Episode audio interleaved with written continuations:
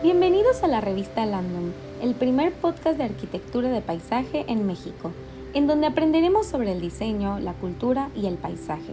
Muchas gracias por escucharnos, mi nombre es Mónica Pérez y hoy nos acompaña la arquitecta paisajista Daniela Barrañón Gallardo, maestra en urbanismo y candidata a doctora en urbanismo por la Facultad de Arquitectura de la UNAM. Profesora de tiempo completo de la licenciatura Arquitectura de Paisaje de la UNAM, profesionista independiente, enfocándose en talleres participativos de diseño en la Mixteca Alta Oaxaqueña, ha colaborado en diferentes despachos en proyectos a escala arquitectónica, urbana y regional. Eh, vamos a empezar con la primera pregunta que es, ¿dónde se localiza la Mixteca Alta Oaxaqueña?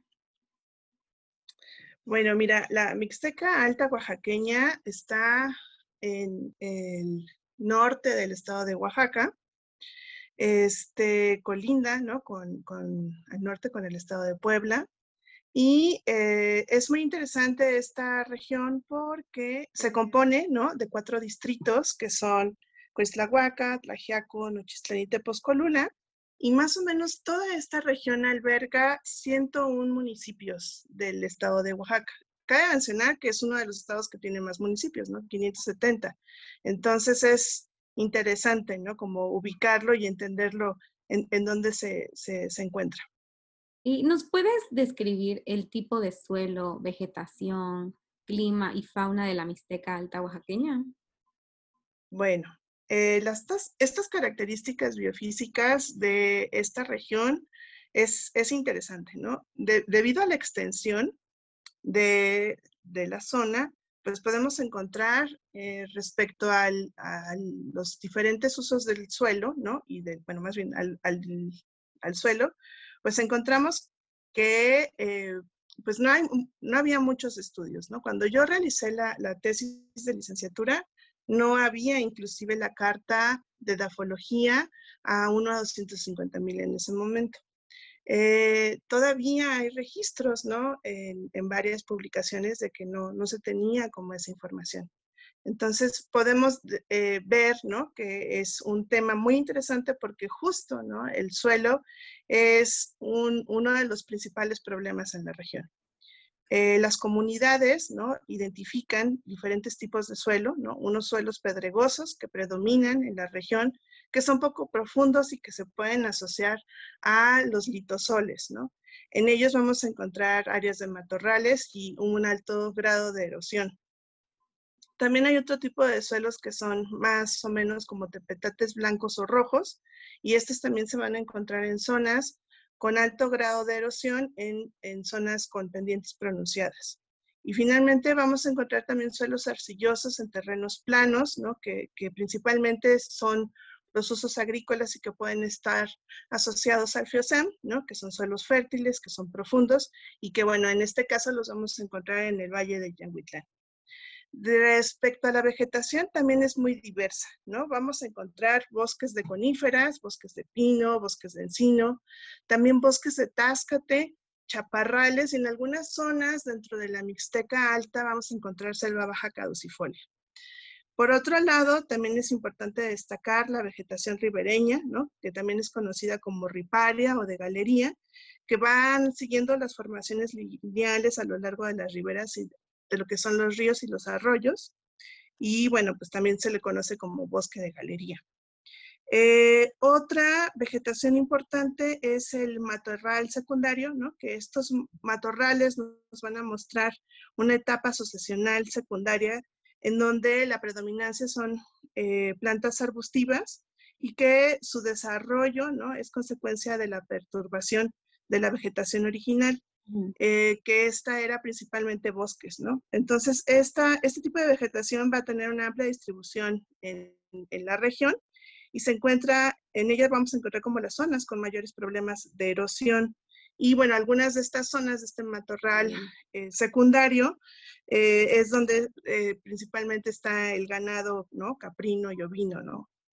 Eh, respecto al clima, ¿no? Que me decías, bueno, pues podemos encontrar tres tipos, ¿no? Son, son semisecos, ¿no? Vamos a encontrar dos tipos de semisecos. Unos van a ser más cálidos, otros van a ser más templados y justo en estos climas es donde en el, en el cálido es donde vamos a encontrar justo la selva baja caducifolia, ¿no? El semiseco templado es donde vamos a encontrar todos estos matorrales que te había comentado. Y en los templados subhúmedos es donde vamos a encontrar como los bosques de coníferas. Respecto a la fauna, bueno, pues se dice, ¿no? Que la Mixteca alta, pues hay varias especies eh, prioritarias para la conservación, ¿no? Entre ellas destacan reptiles, aves, anfibios y mamíferos. Y bueno, en algunas acciones que han hecho este, varias organizaciones para la conservación y difusión entre los habitantes, eh, destacaron como nueve eh, especies emblemáticas en las que podemos mencionar, ¿no? Por ejemplo, el caso de la Mixteca alta, pues la rana arborícola, ¿no? De, la Mixteca, este, los conejos, el, el tlaconete pinto, ¿no? Las águilas. Entonces, también, ¿no? El, el, el, que se hayan tenido registros ¿no? del venado cola blanca y de algunas especies emblemáticas como el pájaro bandera. Está muy interesante la, variedad, ¿no? Tanto de, de, fauna, del clima, la vegetación y el suelo. ¿Y cómo han afectado las actividades humanas, tales como la agricultura, a este lugar? Eh, es interesante porque un poco lo, lo describo en, en, en, este, en este artículo que, que hago para ustedes, ¿no? En donde explico que gran parte de la problemática ambiental que existe en esta región es producto ¿no? de las actividades humanas. Unas de ellas sí van a estar asociadas ¿no? con, la, con la agricultura, pero más bien en, algunas zonas no vamos a encontrar este, pues agroindustrias asociadas a granjas porcinas y de aves, pero el, el tema aquí va a ser eh, pues que más bien la, agricultura que, hay en el lugar es una agricultura de subsistencia, es una agricultura de autoconsumo y que eh, eh, creo que el, principal, ¿no? uno de los principales problemas eh, de, las actividades no sería tanto la agricultura como tal, sino más bien la ganadería. ¿no? El uso de la ganadería extensiva en la región este, pues ha generado, ¿no? se ha hecho como un, un dúo, ¿no? Asociado como todos los procesos erosivos por erosión hídrica, que, justo, ¿no? Pues vamos a ver eh, identificados en, el, pues en, ciertos lugares, ¿no? Eh, entonces creo que el, el, sobrepastoreo, ¿no? Por la ganadería, ganadería caprina extensiva es la que de alguna forma, ¿no? También ha, se ha asociado como a, que exista la deforestación y extracción también forestal no, no maderable en algunas zonas de esta, de esta región. Y bueno, pues parte de las problemáticas que vamos a encontrar, pues va a ser el deterioro evidentemente natural, ¿no? Este, otras, pues el, la cuestión económica y social, y que van a derivarse en otros, en otros problemas ¿no? sociales más fuertes, como pudiera ser la marginación y la pobreza. Eh, es importante ¿no? mencionar que, que, las que, que, en el tema agrícola ¿no? podemos encontrar eh, diferentes tipos. ¿no? Eh, sí vamos a encontrar en esta región zonas donde va a haber agricultura de riego, es en pequeños sectores, ¿no? que están más hacia el Valle de Yanguitlán, en el municipio de Santiago Tillo, pero lo que va a predominar va a ser esta agricultura de temporal, que va a ubicarse también en estos pies de montes, en las laderas, y que pues principal, los principales cultivos de la región van a ser el maíz, el trigo y el frijol. Eh, es interesante, ¿no? Porque, por ejemplo, en, en, el, en el, geoparque eh, se encuentra, ¿no? Como eh, un tipo de agricultura que se llama en lamabordos, que son terrazas, ¿no? Que están construidas entre los cauces de los arroyos y que bueno, que aquí se, se pone, ¿no? Como en, en estos pequeños valles, eh, muros de piedra, ¿no? Que van a estar en, de manera perpendicular al flujo del agua y que de alguna forma, ¿no? Este, e, estos van a ir acumulando, ¿no? Sedimentos para crear superficies planas en donde las, las pues los agricultores puedan, ¿no? Tener este, este tipo de agricultura como significativa, ¿no? Y que, que, que, que, que tiene un legado prehispánico, ¿no? Entonces es, es interesante como empezar, ¿no? A, ver esta diversidad en cuanto a las actividades humanas, ¿no? Y eh, cómo se ha modificado el paisaje en, en relación de estas mismas. Y ya por último, ¿qué aprendizajes le podría dejar a los estudiantes de arquitectura de paisaje el, el desarrollar proyectos paisajísticos en un geoparque? Bueno, aquí, aquí creo que es importante em, mencionar, eh, tal vez me voy a remontar como un poco a, al, por qué estudiar la zona, ¿no? Desde esta visión, desde la arquitectura de paisaje, ¿no? Y mucho del por qué lo estoy haciendo yo, eh, eh, o me he orientado como a, revisar la Mixteca, tiene que ver con, mi historia, ¿no? Eh, mis, mis, abuelos, ¿no? Son de, un pueblo que se llama San Miguel Tequistepec, que se encuentra justo en la Mixteca Alta, oaxaqueña. Eh, mucho de su legado, ¿no? Es, fue, pues fueron como los veranos, ¿no? Y las vacaciones que yo pasaba en este lugar, ¿no? Y ver, ¿no? Entender que es importante, ¿no? De conocer diferentes formas de vida, ¿no?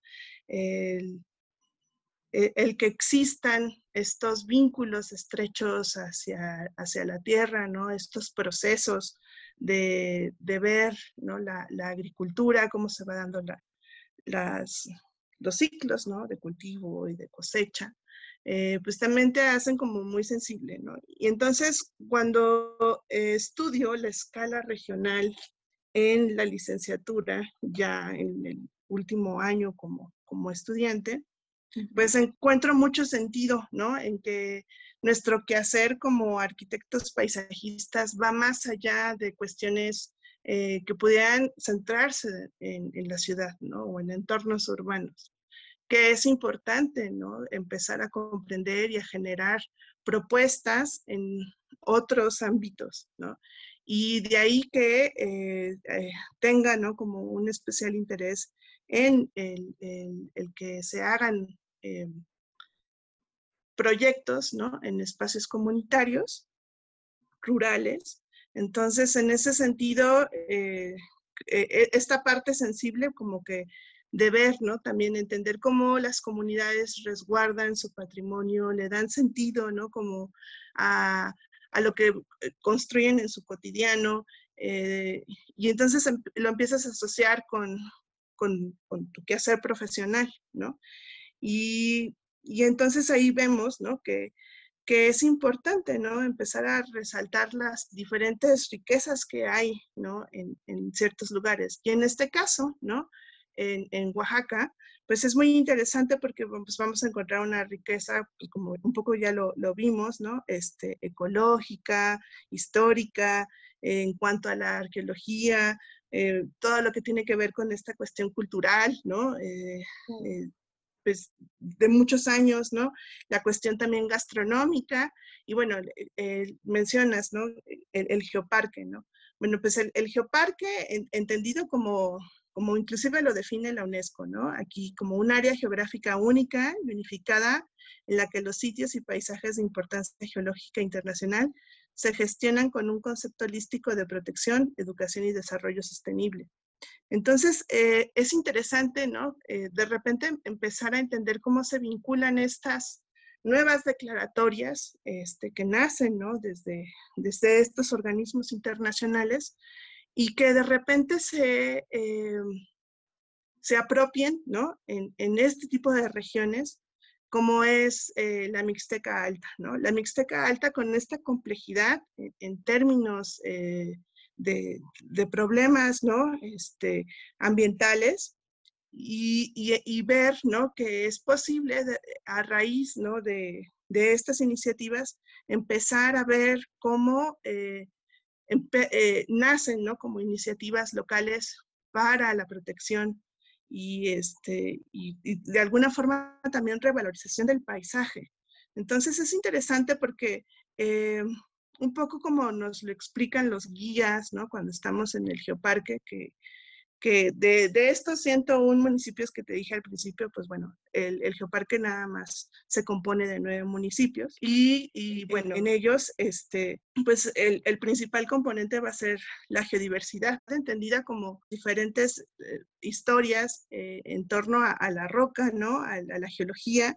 Eh, y entender, ¿no? cuáles van a ser estas características el geoparque, eh, ya viéndolo como, como una alternativa para que los chicos justo, ¿no? Se vuelvan un poco más, eh, los estudiantes de arquitectura de paisaje puedan desarrollar estos proyectos, pues nos, nos, permite ver, ¿no? Y pensar como en esta, en este abanico, ¿no? De, estrategias en donde eh, evidentemente eh, tenemos, ¿no? Que vincular parte de los enfoques, ¿no? Que, que persigue el, el, el, Geoparque en la Mixteca Alta, ¿no? Que va a ser la geoeducación y el geopatrimonio.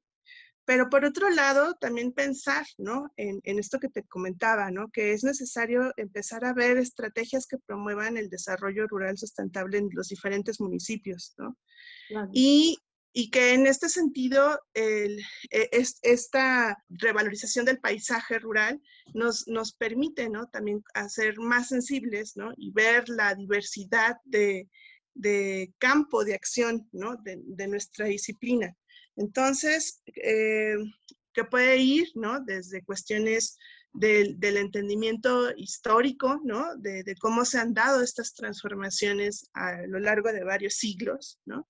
Eh, de ver, ¿no? También, ¿no? Pensar en, en, en, perspectiva hacia dónde pudieran ir este tipo de, de declaratorias, ¿no? El vínculo con esta otra parte, ¿no? Que tiene que ser el, el cómo, ¿no? Eh, modificar eh, estas problemáticas, ¿no? Eh, pues fuertes, ¿no? Como es la, la, marginación y la pobreza, y que de alguna forma, ¿no? Este, busquemos que, que, que en esta sociedad pues la gente no migre, ¿no? Sino por el contrario, trate de trabajar la tierra, este, que el conocimiento que tienen, ¿no? La mayoría de eh, las autoridades o las personas que, que, conocen estos sitios, pues se lo transmitan a los más pequeños, ¿no? Entonces, de ahí que, que empecemos a, a, ver, ¿no? Como el, el potencial en cuanto a, a, estos otros elementos que me preguntabas, ¿no? O sea, el, el, suelo, ¿no? Y la diversidad cromática que puede existir y los diferentes proyectos que pueden hacerse alrededor de cómo conservarlo, ¿no? Cómo mitigar estas eh, problemáticas ambientales asociadas a la erosión, cómo tendrían que ser estos retos en cuanto a la ganadería y en cuanto a la agricultura en estas zonas. Eh, por otro lado, cómo incentivar ¿no? toda esta cuestión cultural ¿no? que, que existe y que está ¿no? en, en, en, esta tradición oral ¿no? que, que, se ha dado, pero que de alguna forma tendríamos que, que, tratar de conservar, ¿no? Las, las lenguas, eh, las historias, las leyendas, ¿no? Eh, y es, es, es, creo que también como muy enriquecedor el, el pensar que, que, que, nuestro campo de acción no nada más es como generar proyectos turísticos eh, alternativos, ¿no? O asociados como a otras formas de vida, sino que la capacidad de un arquitecto paisajista tiene que ir, ¿no? También en este sentido de, eh, de alguna forma, eh, potencializar ¿no? El, el, trabajo que se hace a nivel local, ¿no? Eh, aprender de las comunidades, eh, ser más sensibles ¿no? A, ver cómo es que están desarrollando las actividades y de alguna forma el, el, conocimiento técnico que nosotros podemos emplear es, es que sea más sencillo, ¿no? Un poco más orgánico el que estos proyectos se generen y se ejecuten.